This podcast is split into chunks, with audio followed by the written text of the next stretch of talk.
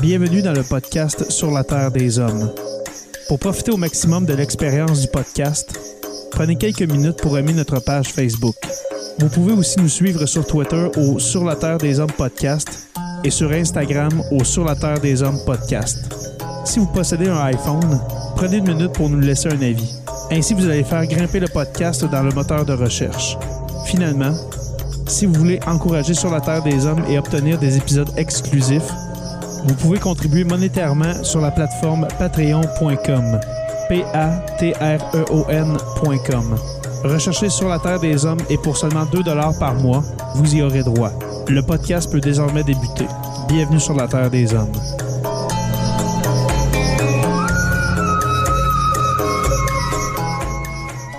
Cet épisode de Sur la Terre des Hommes est présenté par Construction Rivard.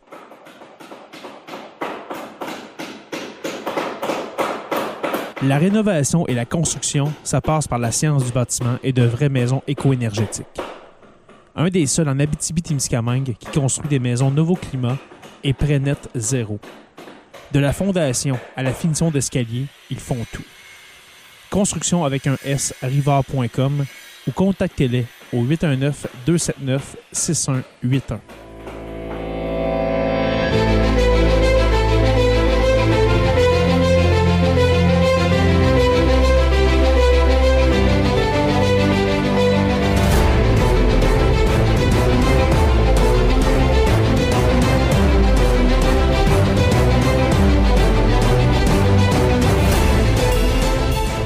Bonjour à tous et à toutes et bienvenue à cet épisode 156 de Sur la Terre des Hommes, le post-mortem des fédérales 2021, cette élection, ma foi, euh, qui euh, encore, euh, je, me jette derrière complètement. On va en jaser ce soir avec Jonathan Saint-Pierre, dit le prof. Comment vas-tu, mon cher? Salut Jay, je suis en train de me dire j'aurais dû m'habiller en noir pour faire ce post-mortem macabre et euh, Oui, très triste. cynique. Oui, très cynique, oui. Hey, en passant, avant de passer à Stéphane, euh, Joe, j'adore le t-shirt que tu portes. C'est euh, un des premiers, le, le absolument ma chère. Ouais. Le vrai gaminet. oui, le vrai gaminet, le, le- le t-shirt absolument ma chère. Stéphane Roussel, comment vas-tu? Bonsoir Jay, bonsoir Joe, bonsoir à toutes et tous ceux qui nous écoutent. Oui, les patrons. Oui, les patrons, les patronnes, bonsoir. Euh, vois-tu, euh, Joe, là, je me suis, moi je me suis mis en gris. C'est c'est plus neutre. l'élection était beige, Neutre. euh, c'est sans, sans, sans couleur. sans saveur et sans changement. Mais c'est bizarre, on est, on est vraiment pas habillés ce soir. En passant, ceux qui écoutent en audio, nous, on est vidéo là, avec euh, les patrons. Euh, On est tous les trois dans des teintes de gris beige. Euh, Teinte automne sans énergie. Ouais, vraiment. Ouais, puis je le sens dans, ton, euh, dans ta voix, dans ton visage, mon cher Joe. T'as de l'air débattu. Comme on a dit, c'est pas un sujet qui m'allume beaucoup en Oui. ce moment, le, le post-mortem. Il y a tellement d'autres sujets qui ont passé qui m'a- qui m'auraient plus Ouais. intéressé, mais la vie étant ce qui était, c'est ça qu'on va faire aujourd'hui. Ouais, Euh, puis. euh, il, il file comme un prof à la fin septembre. Ouais, exactement. Ouais. Mais en fait, c'est qu'il y a tellement de sujets de politique internationale qui m'auraient Ah, c'est intéressé. fou, raide. mais on va les garder pour plus tard. Ben justement, euh, en, en ce moment, nous enregistrons le 28 septembre. Euh, on est dans les lendemains de, de- de- du retour, du rapatriement des deux Michael, Michael Spavor et puis euh, Michael. euh, voyons, l'autre Michael, comment il s'appelle? Euh, Euh, Koenig, ça? Krovig? Krovig? Cor- Covid, ouais. en tout cas, les deux Michael. On est au lendemain de ça. Euh, au lendemain aussi de, du rapatriement de l'autre côté de Madame Meng Zhengyu. en cas. Wanzhou. Wanzhou, euh, en Chine, qui a fait, ma foi, un tollé, qui a été, euh, comment, comment dirais-je, un rapatriement euh, historique du côté de la Chine. Et puis, euh, il y a eu des, pas des caricatures, mais vraiment des affiches de propagande euh, en lien avec ça. Joe, j'ai adoré celle que tu as publiée sur les médias Hey, c'est sociaux, fou, mon hein. Pareil, cher. Je vous invite à aller sur ma page de Joe le Prof Ouais. et aller voir à quel point on est sorti des vieux dessins de l'époque stalinienne pour nous montrer à quel point le bon gouvernement communiste chinois a sauvé la princesse Huawei des Ouais. griffes du monstre requin américain Qui sort caché dans une feuille. feuille d'érable C'est euh, canadienne. C'était super comme. C'est comme image. ridicule. Ouais, un requin américain, vraiment, tu sais, avec la peau, euh, avec le, le, le drapeau. Euh, T'as remarqué qu'en c'est les chutes du Niagara, mais en forme de feuilles d'érable. Oui, vraiment. Le sort de ça. non, c'est épeurant. C'est magique. Ben, à la limite, c'est un peu épeurant. Je sais pas ce que vous en pensez, mais de voir une, une affiche de propagande de la sorte. Puis on s'entend que les, les Chinois ont juste la version de cette image-là. Ils n'ont aucune idée du. De... Pour eux autres, les deux autres Canadiens, je suis pas mal sûr qu'ils sont même pas au courant qu'ils existent. Là, mm. Ou, bien, ou bien ceux qui euh, le savent, qui, euh, qu'ils existent, que c'est deux criminels notoires. Ouais, c'est ça, c'est des. Des ennemis de la, euh, du parti. Des espions. Des espions.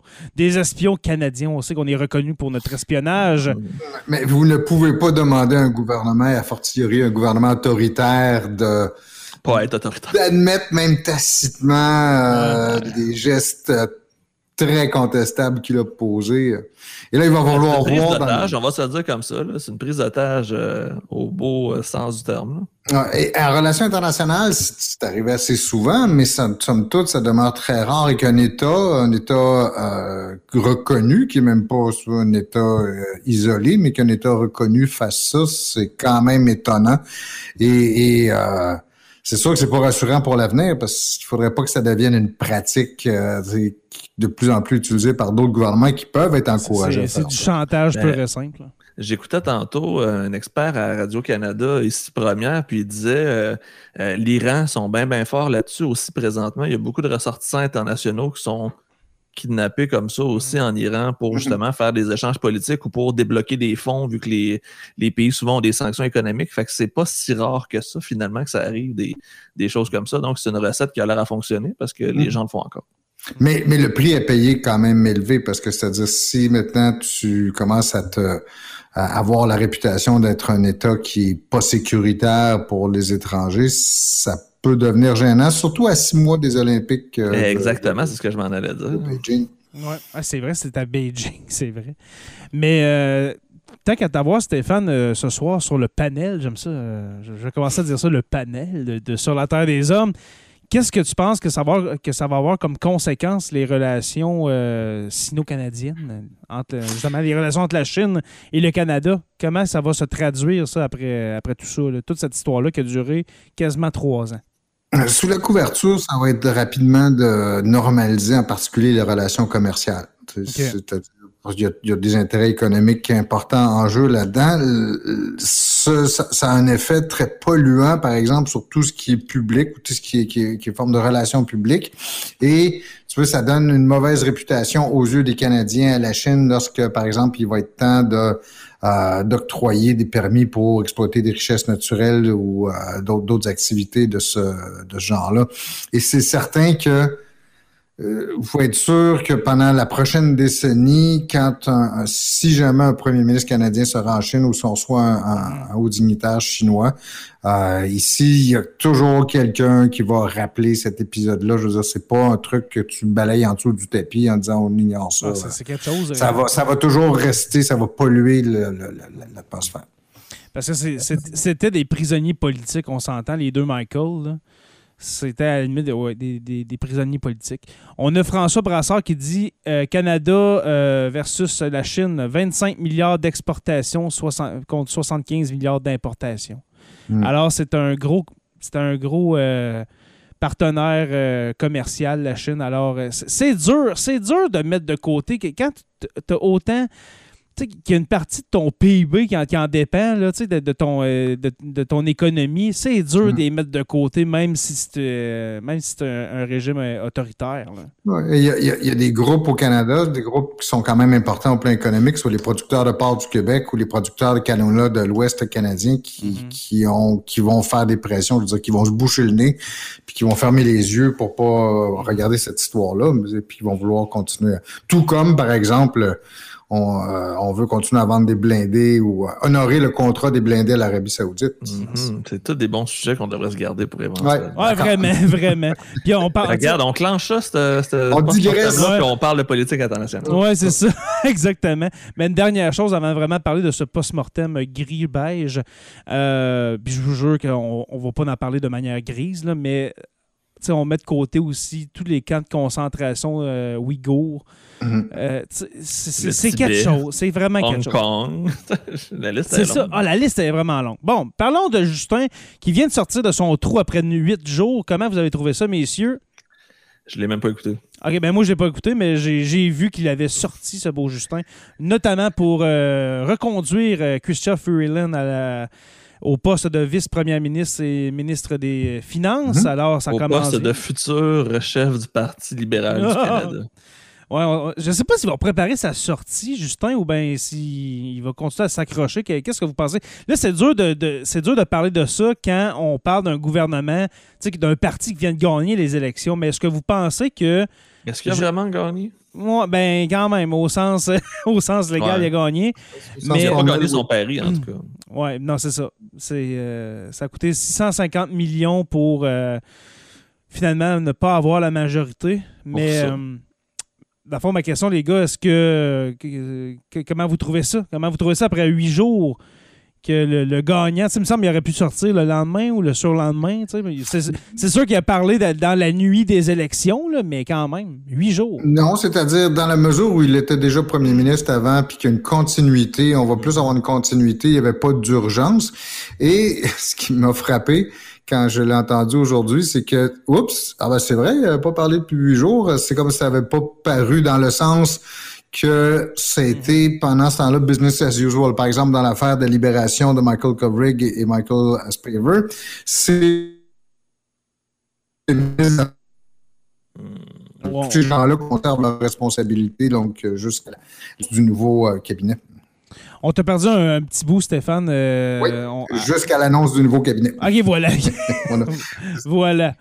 Euh, ben, revenons premièrement sur notre soirée. Est-ce que vous avez aimé ça, vous, les, les gars, cette, euh, ce modèle, ce, ce- ouais, ce modèle de, de soirée électorale, de pas faire 3-4 heures, de faire un petit 2 heures, C'est parfait. de commencer quand les résultats commencent à rentrer. Moi, honnêtement, euh, j'ai j'ai adoré ça. Juste un petit C'est 2 une très belle heures. soirée. J'ai eu beaucoup Oui. de commentaires positifs. Les gens semblent avoir beaucoup Ah, apprécié aussi. Donc, je crois que c'est une victoire sur toute la ligne. Ah, Et il faut se préparer pour les, les prochaines au euh, provincial, Ouais. par exemple, ou encore peut-être dans deux ans, certainement d'ici Ah, deux ans. euh, jusqu'en 2024. Puis en 2024, ça va être le The Return of the Trump Show. ouais, exactement. La- la- le privilège qu'on a, c'est d'être avec des gens que bon nombre d'entre eux, on les connaît, des patrons, on les connaît. Euh, Plusieurs d'entre eux interviennent régulièrement. Et en fait, je pense que si je tirais, c'est quelque chose que je voudrais renforcer ou améliorer, ou plus renforcer, disons, c'est d'inviter beaucoup plus nos, nos patrons à participer à la préparation et qu'on ait vrai. des thèmes qui parce qu'on a ce privilège d'être un petit groupe et de pouvoir quand même, au lieu de vouloir ratisser trop large, mais euh, tout en gardant une appréciation générale de la chose, d'aller chercher peut-être ce qui intéresse en particulier les gens qui nous font l'honneur ou le plaisir de, de- de nous écouter. Tu sais. Mhm. Euh, donc, euh, que ce soit certains thèmes qui reviennent, certaines ou certaines circonscriptions ou certaines régions, ça peut être... Ouais, donc, d'aller peut-être dans la préparation de, de- de- d'une soirée comme celle-là, d'aller consulter beaucoup plus, d'aller mobiliser beaucoup les gens qui, euh, qui nous Tant qu'à les, euh, tant qu'à les avoir comme patrons, aussi bien les exploiter Exactement. un peu. Voilà, Ouais, c'est ça. c'est très Mais, euh, communiste de vouloir exploiter son patron. Ouais. Exactement. Mais euh, justement, oui, c'est c'est vrai pour, euh, pour les provinciales, on pourrait se préparer justement une petite liste de thèmes à, à aborder avec les Moi, je vous patrons. dis tout de suite, je fais pas les municipales. hein, ça me tente pas pantoute. Pardon? On fait pas les municipales, ça c'est sûr. Eh, non, non, non, non, non, non, non, non, non, on parle, non, on parlera pas. Puis on fera pas non plus euh, les élections scolaires. Mais non, pour les provinciales, c'est vrai, on pourrait euh, justement euh, faire contribuer encore plus nos patrons. Euh, les patrons qui, je le répète, euh, parce que là, on n'est pas en Historia Room, on est un épisode conventionnel. Les patrons ont eu droit à quatre, à quatre Historia Room. On voulait en faire cinq, mais finalement, c'était tellement. C'était Plate. pla- c'était plate comme, euh, comme campagne. On en a fait quatre d'environ 45 minutes euh, chacun. Et puis, euh, je pense que ça, ça a été quand même, tu sais, de, de, de résumer chacune des semaines, etc. Ça a été vraiment apprécié des patrons. Ça a été vraiment le fun, pour, pour nous autres à faire, même si en début de show, on disait, bon, ben, il s'est pas passé grand-chose, mais quand même, on, on va en parler. Mais ça, ça a été quelque chose de, de vraiment le fun à faire et puis à, à répéter peut-être pour les provinciales, peut-être d'en faire trois, quatre. Euh, et puis, je, je crois que ça va plus brasser côté provincial l'année prochaine. Euh, Non. Je sais pas. Non, Ah, vous pensez pas, non? Non. Avec mon préféré, le Paul être- Saint-Pierre Plamondon. Moi, je fais une prédiction que le PQ disparaît, que les libéraux en ont 20, que QS euh, reste pas mal pareil parce Ouais. qu'ils ont plafonné, puis que les, les caqueux, ils ramassent 90 comptes. Et, et comme pour les fédérales, ce qu'on va surveiller, c'est la, la performance de Duhem, comme on a surveillé la performance de, De nos coquins. ouais. de, de Bernier et de, Bernier et du les autres. Mhm. Ouais, j'ai Ce qui, bien hâte est- ce de qui est, dans le fond, s'intéresser à la portion congrue. là? Mhm. Mais pensez-vous vraiment que dans les provinciales l'année prochaine, si, mettons, la pandémie continue, que Duhem euh, réussit à aller chercher euh, d'autres ouailles, pensez-vous vraiment que il y a des chances d'être élu? Parce qu'on parlait de Maxime Bernier, peut-être qu'il va être élu en Beauce, mais pensez-vous que Duhem, avec son Je vois parti pas dans quel conservateur, comté, J'ai hâte de voir dans quel comté il va se présenter pour commencer. Parce ben, que, dans la région de Québec, ça c'est assuré. C'est ça, c'est ça, je m'en allais puis dire, La région de Québec est très caquiste parce qu'ils veulent leur troisième lien, il faut qu'ils votent la CAQ. Puis en passant, j'adore les gens de Québec, OK? Mais c'est juste qu'on s'entend que ils comptent sur vous pour ça. Et puis on vous fait confiance pour ne pas euh, Mhm. réaliser sa prophétie. C'est attendre de voir à qui il va se présenter avec lui aussi. Moi, je serais pas étonné qu'il y ait un Jeff Fillion ou un Dominique. Moret ou toute cette gang de Radio X-là. Peut-être. Mettons une Claire Sanson. On- là, on parle dans un an. Je pense, pense pas qu'elle va être réélue sous la bannière conservatrice euh, québécoise, mais, mais quand même.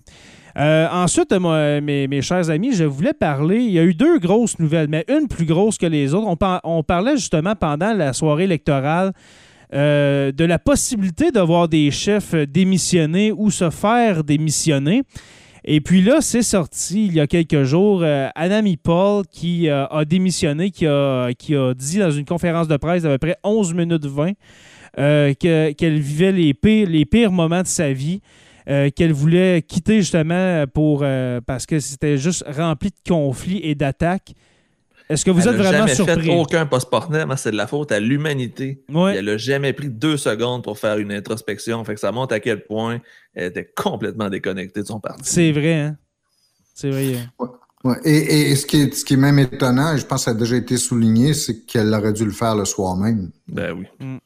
Pas attendre une semaine parce que c'est. Je crois que c'est arrivé euh, le 26 ou 27 euh, septembre qu'elle a démissionné. Je pense mais- que c'est hier. Hier, ouais, c'est le 27.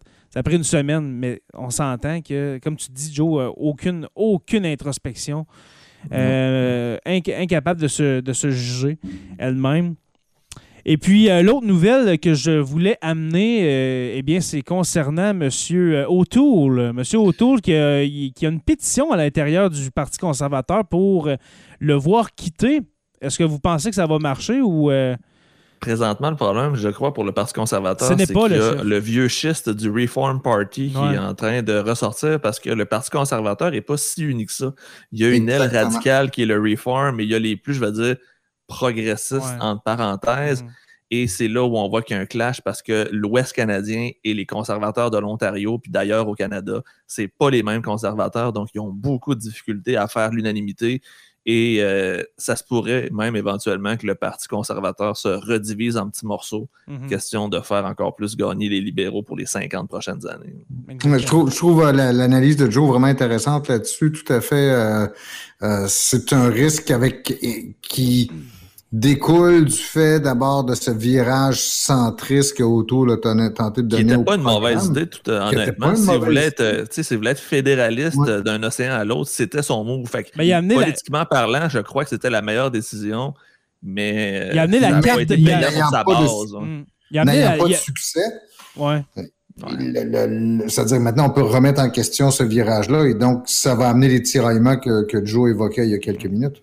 Mais Quelque tu sais, part. c'est- je parle pour parler. Si c'était un autre chef plus charismatique, je pense à un Peter McKay qui aurait peut-être mieux passé, qui fait la même chose. Mhm. Pas sûr que ça aurait été le même résultat. Je pense que juste Erin O'Toole était tellement beige qu'il n'a pas, euh, il a pas soulevé les passions de personne. Fait qu'il n'a pas donné le goût aux gens de sortir voter pour lui. C'est Ben, peut-être ça aussi qui a été le problème des conservateurs. Il n'y avait pas un chef très, très charismatique. Ben, le, dernier vrai leader charismatique conservateur, c'était qui? Là? Puis euh, on, on dira pas Stephen Harper, sérieusement. là. C'était Brian Mulroney, je pense. Brian Mulroney. Puis justement, on a sorti la carte de Mulroney pendant la, pas marché. à, la, à la fin de la campagne électorale parce qu'on sentait que le, le tapis nous glissait sous les pieds pour montrer je suis comme Brian Mulroney. Et puis moi, je le crois, je le crois à Aaron O'Toole. Mais comme tu as dit, Joe, c'est tellement, tellement profond leur affaire, les conservateurs, que ça assure, comme tu dis, ça assure une, victoire libérale pour euh, des années à venir. Parce qu'à chaque élection, la question de l'avortement va ressortir, puis les questions des droits fondamentaux qui sont déjà acquis depuis des années, puis c'est ça qui va faire sortir le mm-hmm. vote contre les conservateurs à chaque fois. Ils s'en sortiront pas. Est-ce que vous pensez qu'il va y avoir une résurgence? Excuse, moi euh, Stéphane, avant que je continue. Euh, excuse-moi, c'est parce que le scénario que Joe évoquait, d'avoir un, craquement en deux ou trois ou quatre partie, ou je dirais trois probablement, il est déjà en train de se matérialiser avec, hein. la, persistance du Parti populaire. Mm-hmm. Il va chercher le plus à droite. Mais aussi le nouveau, euh, je le mets en parenthèse, bloc de l'Ouest. Euh, l'espèce de, ben, c'est un petit parti, on s'entend. Le, Maverick. Le Maverick, c'est ça qui veut, euh, qui veut, dans le fond, un peu la séparation de l'Ouest canadien. Ben, il est allé chercher un 2% pareil de, que les conservateurs n'ont pas eu. Quand même. Ça au 6 de Bernier, c'est 8% du vote conservateur qui n'est pas sorti pour eux mm. Et si tu mets justement le Maverick, ce bloc, ce bloc de l'Ouest avec le PPC, ça fait encore plus de voix là, conservatrices mécontentes. Mm-hmm. Mais en même temps, jamais que ces partis-là vont, peuvent espérer, dans le fond, avec une bannière conservatrice, des propos conservateurs, d'être le prochain gouvernement. C'est impossible. On est ailleurs. On n'est on est plus en 2008, 2009, 2010. C'est fini. Là. On, on, est ailleurs comme société. Je me demande comment que ça va se recycler, ce parti-là. Moi, ce que je pense, c'est que ça donne le, le, champ libre aux libéraux pour encore plusieurs années. Je vois pas comment un autre parti pourrait venir voler une victoire aux libéraux à une prochaine élection. J'ai le feeling que c'est exactement la même chose qui nous attend dans deux ans mhm. à un autre copier-coller près. Là. Je vois pas comment que les, le NPD va en chercher plus, les conservateurs, ah, dépendamment de ce qu'ils vont faire, mais je m'attends pas à des miracles. Donc Trudeau est servi par la même, la même conjoncture que Chrétien l'a été pendant, pendant mhm. ans. Exact. C'est tellement vrai, ouais. Pareil comme Chrétien. Il n'y a rien de mieux, fait qu'on va rester avec. Mm. Je me souviens même plus des chefs conservateurs dans les années 90, tellement que Chrétien dominait. Ah, C'est-à-dire, tu as eu McKay, qui était le dernier des chefs du Parti conservateur. Tu avais encore Manning, qui a été remplacé par euh, euh, celui qui faisait du sidou, là, avec un nom. Euh, qui faisait du sidou. Oui, oui, oui, qui est arrivé en conférence de presse en sidou. Ah, comment oh, oui, et qui est devenu ministre, d'ailleurs, sous, sous Harper. J'ai oublié son nom, mais je sais de qui tu parles. en sidou. Comme mm. ça.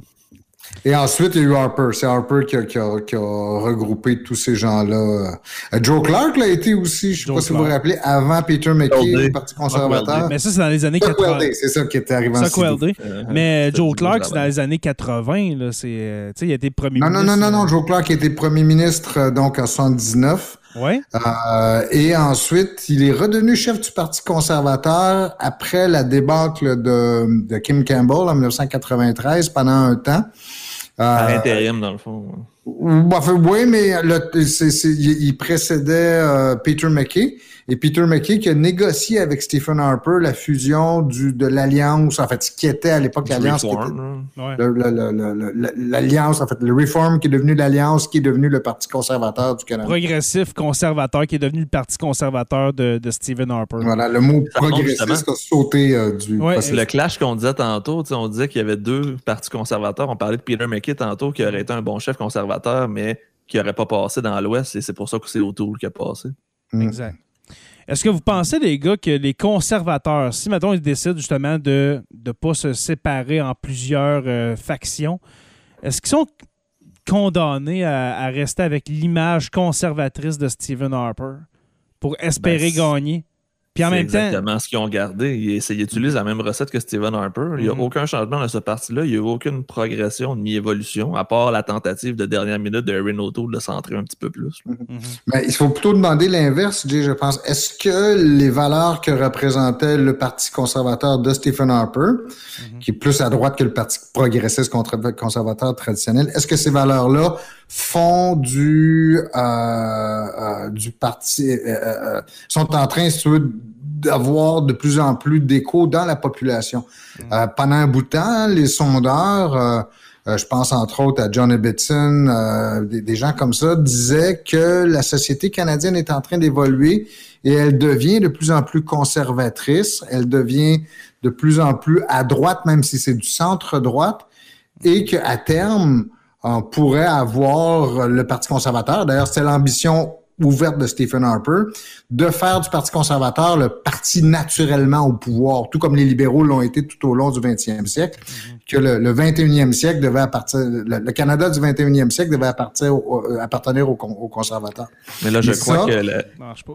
Vas-y, Stéphane, je vais, je vais compléter. Ah, en fait, c'est juste l'idée de voir, est-ce que la société canadienne change? Est-ce qu'elle accepte de plus en plus ce genre de valeurs-là? C'est comme ça qu'on aurait la réponse à ta question. Tu euh. vois, je répondrais à la négative parce que les changements climatiques et l'environnement, même si les gens n'ont pas voté pour le Parti vert, il y a de plus en plus de gens qui sont interpellés par ça et les conservateurs n'iront jamais à ce, niveau-là. Fait que juste pour bloquer le lobby pétrolier, les gens vont hmm. bloquer les conservateurs presque systématiquement. Si, mettons, tu additionnes, mettons, tous les, sièges des partis progressistes, OK? Si on prend, mettons, euh, le Parti libéral, NPD, Parti vert, mais ils ont, ils ont un siège ou deux, non, deux sièges avec euh, Madame, euh, Madame May et puis euh, le, je pense que c'est en Ontario, l'autre comté. Non, les deux sont sur l'île de Nanaimo. Ah, les deux sur l'île de Nanaimo, parfait.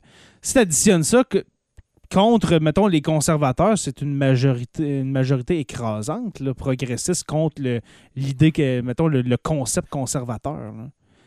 Fait À la limite, tu peux mettre un certain vote Bloc québécois oui, quand même. Pas sur tout, mais sur certains éléments. Oui, sur certains, tu peux les mettre euh, dans, dans, ce même bain-là. Fait que, tu sais, si on était un système biparti, euh, bipartite comme aux, États-Unis. Ben, on est quasiment ça, honnêtement. Ben oui, mais mettons, tu aurais juste libéral conservateur.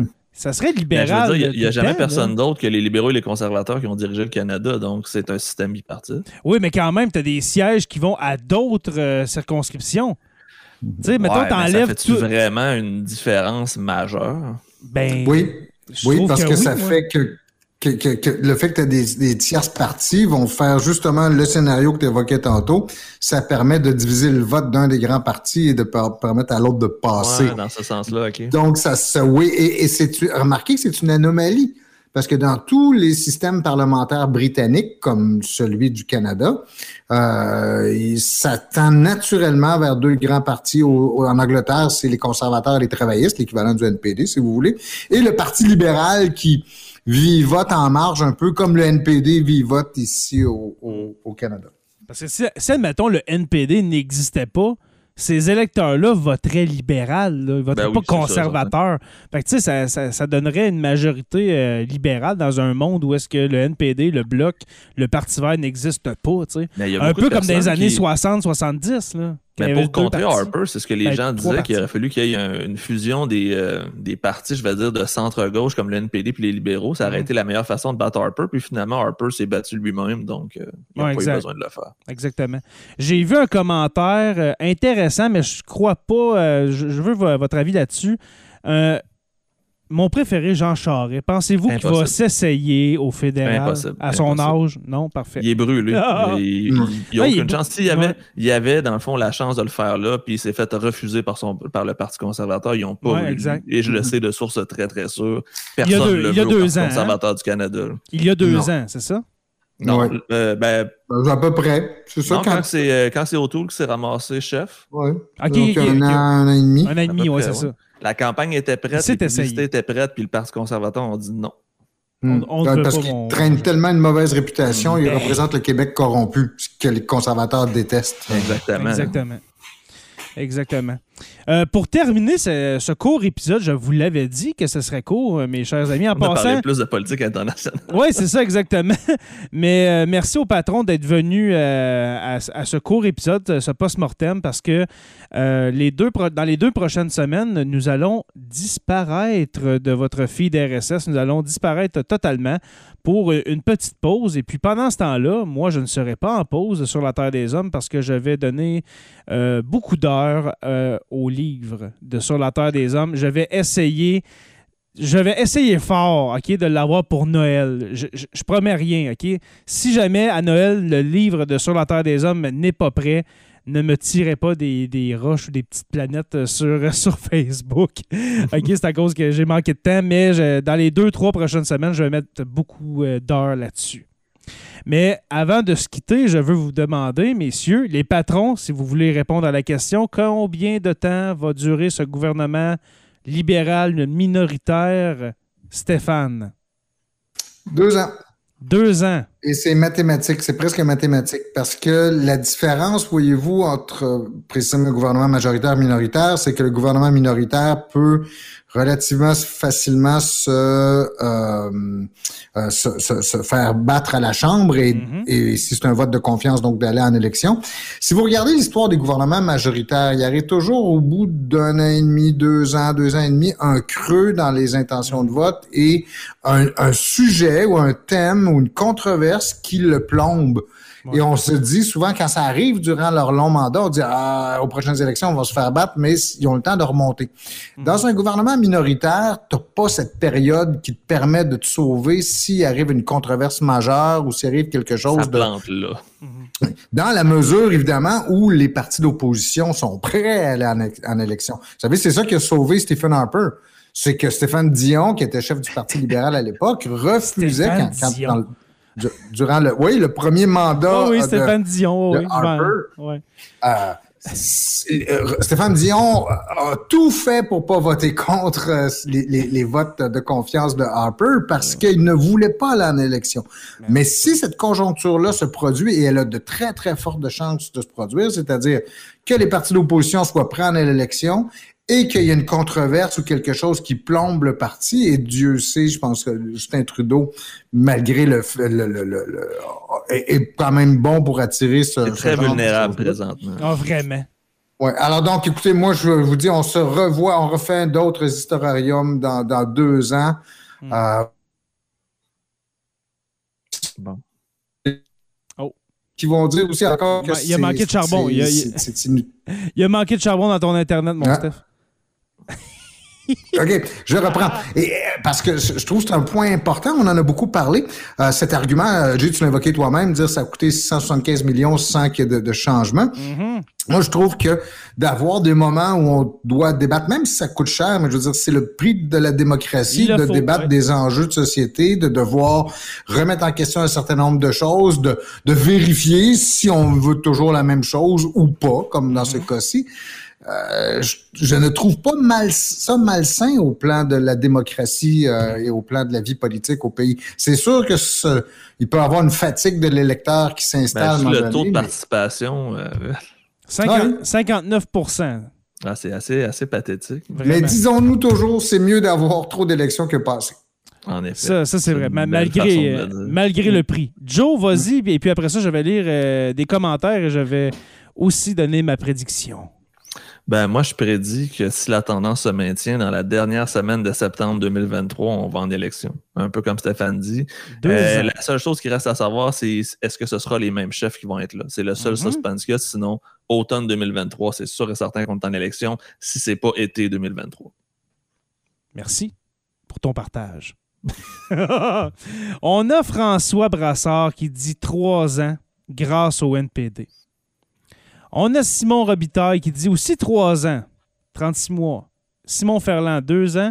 Et puis moi, je vous dis que nous allons retourner en élection d'ici deux ans. Et pourquoi? Une raison. Il va y avoir un vote de confiance sur la post-pandémie dans deux ans. Et puis, euh, si euh, jamais on a trouvé des irrégularités ou bien si jamais de l'autre côté, on pense qu'on a justement que les, justement les conclusions de, la gestion de la pandémie ont été excellentes, euh, que Justin est acclamé en roi, il ne pourra pas se, se retenir une deuxième fois d'aller chercher une, autre majorité. Alors, d'un autre. Oui, il va faire comme Churchill en 1945 parce qu'il venait de, justement de, de, de, signer, en fait, de, de l'Angleterre venait avec les Alliés de battre l'Allemagne. Il s'est dit c'est le bon temps d'aller en élection en juillet 1945. Il a perdu. Et il s'est fait battre. Le vainqueur s'est fait battre. Donc une victoire même sur la COVID, même une, grande victoire ne mm. serait pas garante d'une réélection. Non, ça Mais là on parle quand... rien dire. On l'a vu dans plein de pays, dans plein de provinces aussi. Mais les gars, on parle ici, on ne parle pas de Winston Churchill, on parle de Justin Trudeau. OK, puis Justin, si ça va très bien, si tout le monde l'acclame, merci Justin pour ton travail pendant la pandémie. On est sauvé grâce à toi et tes vaccins, Justin. Il, regarde, il, va, euh, il, va danser. Il va, il va voir le spot, il va danser. Et puis, euh, va inviter à la danse tous les autres chefs. Et puis, euh, la gouverneure générale à dissoudre la 44e législature. Alors, merci beaucoup à tout le monde d'avoir été là pour ce court épisode de Sur la Terre des Hommes. merci au patron. Merci les gars. Toujours un plaisir. À très bientôt, content d'être là. Yes. Alors, euh, merci à tout le monde. Euh, vive la PCU, Simon Ferland. qui dit, Simon Ferland qui dit vive la PCU. Alors, merci à tous. Merci aux abonnés de suivre Sur la Terre des Hommes. Nous sommes disponibles sur euh, Apple Podcast, Spotify, Google Podcast et YouTube au Sur la Terre des Hommes podcast. Et puis, quelque chose que je veux aussi répéter de plus en plus. Si vous êtes abonné euh, à Sur la Terre des Hommes euh, sur Apple Podcast, n'oubliez pas d'aller nous donner un avis. Parce que les avis, ça nous, aide, ça nous aide à monter dans le moteur de recherche. Et puis, quand nous étions avec podcast.com, nous étions prêts à 100 avis positifs. On avait une moyenne de 4,5, 4,8 étoiles sur, euh, sur 5. Et puis, ben là, en faisant la migration, hein, en étant euh, comme des grands garçons, seuls dans notre coin, eh bien, on est retombé à zéro avis. Puis là, ça monte. On a une dizaine d'avis, mais faites monter euh, les étoiles, tout le monde. Comme Mario Bros. Merci à nos patrons, les curieux, les stagiaires, les historiens, érudits, orateurs. Notre orateur construction avec un S Rivard de Rouen-Noranda. Il vous est aussi possible de nous encourager en achetant un fromage délicieux, ben, pas, un fromage, des fromages délicieux de fromage au village en visitant le site fromageauvillage.ca barre oblique boutique et puis vous pouvez utiliser le code de promo histoire pour avoir un 15% de rabais, un 10% de rabais sur le fromage. Je vous invite à rejoindre la page Facebook sur la Terre des Hommes, la communauté pour venir discuter avec nous. Allez visiter notre site web sur la Terre des Hommes podcast.ca. J'ai mis beaucoup d'heures et d'amour là-dessus. Et puis, n'oubliez pas qu'à tous les jours, nous écrivons l'histoire et puis on se revoit très bientôt pour, euh, dans deux semaines, pour une autre page d'histoire de Sur la Terre des Hommes.